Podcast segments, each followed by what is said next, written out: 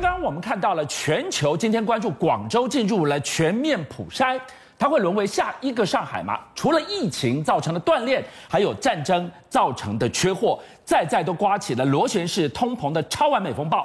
今天世聪要带我们来看，从一颗鸭蛋到一部电动车，这铺天盖地的涨价，连马斯克都扛不住了。他只吐出了三个字：太疯狂。在这句话的背后，我们要告诉大家，最艰困的时候根本还没到。没错，实际上今年大家应该感觉到说，这个物价膨胀率相当相当的高，好像什么东西都在涨。刚才就像提到，连伊隆马斯克都说太疯狂啊。接下来一段时间呢，我相信各位朋观众朋友应该会感觉到这种物价，哎，真的涨到你都受不了。那为什么这样说？我们先来看一下主计处所公布的我们的三月的这个 CPI，嗯，我们 CPI 的这个年增率是三点二七趴，是这个数字来说的话，是创了一百一十五个月来的新高，约莫是十年多来十年来的新高哎。对，那我们仔细来看里面的几个成分来说的话，它有这个七大成分里面来说，涨得最多就交通通讯是，另外第二高的就是食物，我相信大家都很有感。那交通通讯来说，当然跟这个油物价在上涨有。非常大的关系。那食物来说的话，你可以看，因为最近呢，乌俄开战之后，我们很多东西都从国外进口，包括菜啦，或者说水果蔬菜，全部都在涨价，所以这个的确让大家都非常有感。但是呢，我跟大家说，最坏的时间还没有到。大家都预估到，根据我们主计处或是相关经济学家的预估说，年增率恐怕在今年第三季才会触顶啊。所以也就是说，一从现在一直到八九月的时间，这个 CPI 年增率都会一直往上升的这个阶段。哇，这个真的是一个温水煮青蛙的概念。我们非常依赖进口，依赖进口情况之下，你看到一战争一响，交通对食物没有一样你绕得过去的。我们再讲一件你非常有感的，端午节快到了。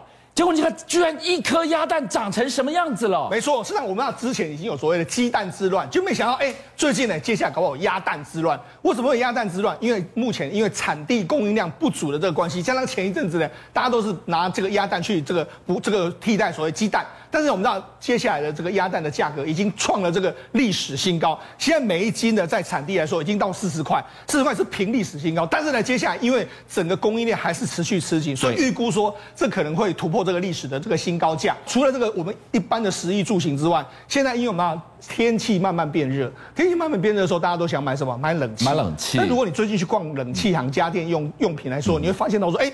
啊，怎么连连体龙你可以给啊？好，现在主要是因为这样子的，冷气品牌在大金还有日立等等的品牌，它都从四月份就开始讲涨价，涨价的幅度大概三趴三趴起跳，都是数千元不等的一个数字。好，那为什么要涨价呢？第一个。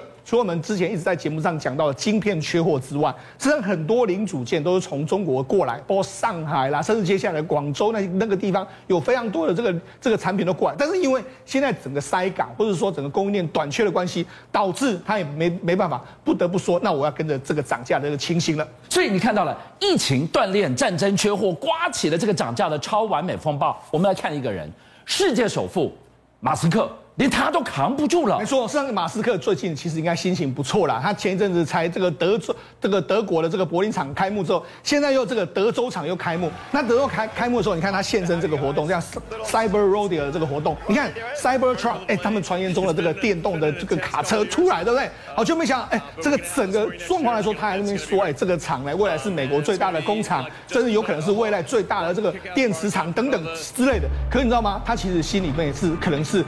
在淌血，为什么要淌血？因为我们知道，他包括说他自己的这个这个车子，或者说他的这个电动车里面，都需要用到锂矿。大家居然讲到说，哎，锂矿涨得太疯狂。他自己抛出这个照片，不过照片你可以看到锂矿的时候，当初的价格，二零一二年的时候是四千四百五十块，现在已经来到多少？七哎四四块多美金，现在已经来到七十八块。他说这个年涨幅已经有四百八十趴。他说什么？那干这样的话，那我就干脆自己开采就好了。这个实在太贵了。那因为这个锂价太疯狂的这个关系，我们看到最近他不是已经宣布持续说我的特斯拉要涨价吗？但你知道，实际上不是只有他，他原本他已经撑不住了之后，现在全世界的所有的电动车都开始在涨价。特斯拉一个月涨三番还不够，后面还要继续涨上去。没错，因为坐地起价，水涨船高啊。对，那不只是只有锂矿啊，你看很多这个镍矿什么，全部都在涨价。所以他说，那我就干脆自己采矿。好，那除了他可能要自己采矿之外呢，他现在已经还要跟这个澳洲啦很多矿商就说，哎，我真的要采喽，不是假的哦。好，那除了这个之外，我们知道前一阵子中国大陆很多这个电动车也跟着涨价，包括说像这个理想，嗯，小鹏汽车都跟着涨价。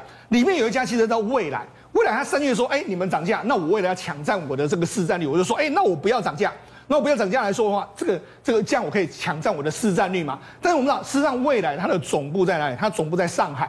那在上海的确这一波因为疫情的关系，它已经出现停工的这个状况。那除了停工之外，他说：“哎，我把冻没掉啊。”他现在就讲改口喽，三月说无意涨价，但是他说啊，因为电池啦，还有原物料涨太多了，所以他就决定四月十号就说，我旗下包括说 ES 八啦。ES 六啦，还有 EC EC 六啦，等等，我就全部上调约莫一万美一万人民币左右。所以你看，三月多才讲话，未来自己打自己的耳光了，涨涨涨，居然杀出了这家公司。台湾的这个开车的朋友一定非常有感，对，他居然要危机入市，用亲民的价钱大举的抢市。没错，因为我们知道今年全部都在涨价的时候，你如果这时候能够推出那种利基型的，或者说比较便宜的车款，当然有可能会杀出一条血路嘛。那这是谁？这是 Lexus。Lexus 我们知道，其实它有一款这个 UX，UX 的来说的话，目前的这个价格当然是一百五六十万左右，算是最亲民的哦。它的第一款的电动车。对，那他就决定说，那我决定要推出更亲民的这个 LBX 的这个修旅车。那这个修旅车，它可能这个这目前的规格看起来是油电混合车啦，但是它用这个所谓的可的卡这个所谓 Yaris 的这个 Cross 的相关的这个外壳装装起来，那这个价格可能会很亲民，那可能也是未来 Lexus 呢有机会持续继续站稳国内所谓豪车市场冠军的一个非常重要的一款车型。你看到了，因为疫情，因为战争，电池原料节节垫上去之后，电动车产业变产业，悲惨的惨。但是电池你需要。另外，你总绕不过晶片吧？对，晶片会变成电动车产业逆势复兴最后的救赎。没错，实际上我们就讲嘛，晶片产业绝对是未来的重中之重。那除了台湾自己在发展之外，Intel 最近呢，哎，动作真的相当多。比如说，他最近呢，跟美光，还有美国的一家安纳逻辑公司，还有这个 Mitri Energetic 的一家公司，Energy Energy 的公司，他们合组了一个叫半导体的联盟。那这半导体联盟是做什么？他说，哎，我们把美国的相关，包括说像设备，包括说像一些 IC 的这个。公司组合合起来说，我们未来呢可以力抗跟台积电或是力康跟三星之间的这个竞争。好，那除了这个之外，他在美国自主这个国家队之外，他还跑到台，他上上礼拜不是到印度吗？然后后来又在台湾吗？来台湾干什么呢？他要争取产能，他说要跟台积电互相合作。除了他就说，哎，你的三纳米多给我一些这个产能之外，现在传言说，因为我们要最近的这个 Intel 在强攻所谓的伺服器，是那伺服器里面有一个叫做十 Giga 的这个区域网络的这个晶片，目前。是严重缺货，对，那严重缺货的话，那会导致什么？我的这个伺服器晶片也没办法出货，对，虽然说，哎。期用台积电能帮我解决这相关网络晶片短缺的相关的问题啊！所以你讲到了晶片，美国合组大联盟要戒掉台积电，要戒掉对台湾、韩国的依赖。就说到底，你最后还是来求台积电啊。先机是谁要台积电？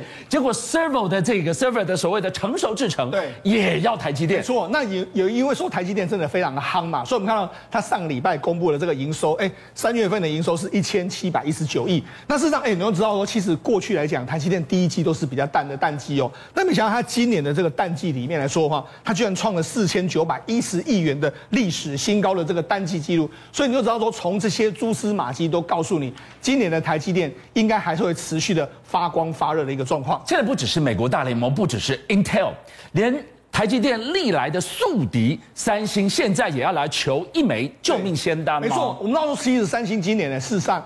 我们要今年呢，他他想要这个大展拳手，特别是说他的自己的晶片，还有他自己的手机，因为他前一阵子发表一款这个三星的旗舰手机叫 S 二十二，哎，但是他年度的这个新手机啊，就没想被他骂，为什么被骂？哎，照理说你应该可以骂的很卖的很好，但没想到一推出之后负评连连，为什么会负评连连？因为它里面呢过热，还有它一个游戏化的最佳服务叫 GOS 出了一些问题，那导致说这个南海的消费者呢狂刷负评，就是说买了之后非常后悔，那导致什么？导致那个电信商补贴也价格也大幅下行，因为电信商认为说，哎，可能消费者也不愿意买单。那这个这个跌幅从这个二点原原本补助你二万五千七台币，后来变成是一万四，那暴跌了四十五趴，甚至大家买回去都非常后悔。好，那它到底是出了什么问题？我为大家稍微解释一下，它为什么会过热呢？自从这一款这个 Galaxy S 二十二的这个车的这个所谓手机呢，它是搭载了他们猎户座两千两百的这个型号，这是它这个今年的这个三星主打的一款处理器。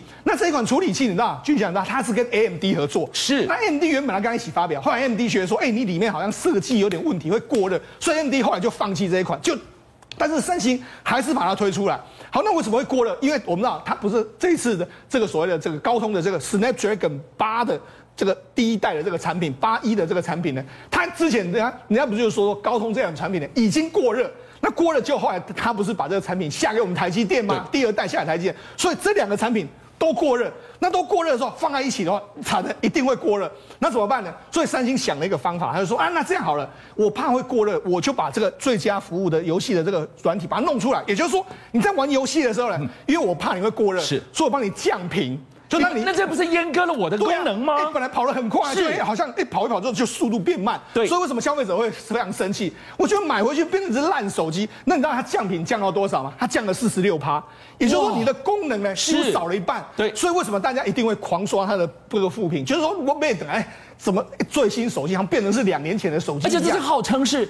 历来最强版的旗舰手机，结果却是负评，对，一路刷刷，那结果呢？那怎么办？那现在这一款手机没救了嘛？那那现在怎么办？三星只能够想说，那我再想办法。所以，他们现在三星现在有一个新的，他们的这个执行长就说，哎，我们准备要推出这个 Galaxy 手机，要独家处理器。那这是什么意思呢？我们知道说，事实上它这一款 Exynos 的这个晶片呢，是所谓的公用处理器，可能未来三星全部都要用。那他想说，哎，那这样子的话，那我就放，干脆我就可能会放弃这一款 Exynos，再另外创一个名词。这个可能是什么名字？现在还没有确定。但是无论如何，就是一款新的晶片。但是如果你按照目前三星它帮这个这个高通代工，或者甚至三星自己做的这个 Exynos 的晶片都有过热的问题，那你说它怎么办？它搞不好最后呢，只能够好啦，我可能这个这个这个所谓基频晶片呢，我可能可以跟台湾的 MTK 就跟联发科买。那如果这个晶片我做不下去，那怎么办？搞不好我最后会求助到三星也不一定啊，求助到台积电也不一定。所以你知道说，事实上台积电在今年可以说是持续有机会。会发光发热，邀请您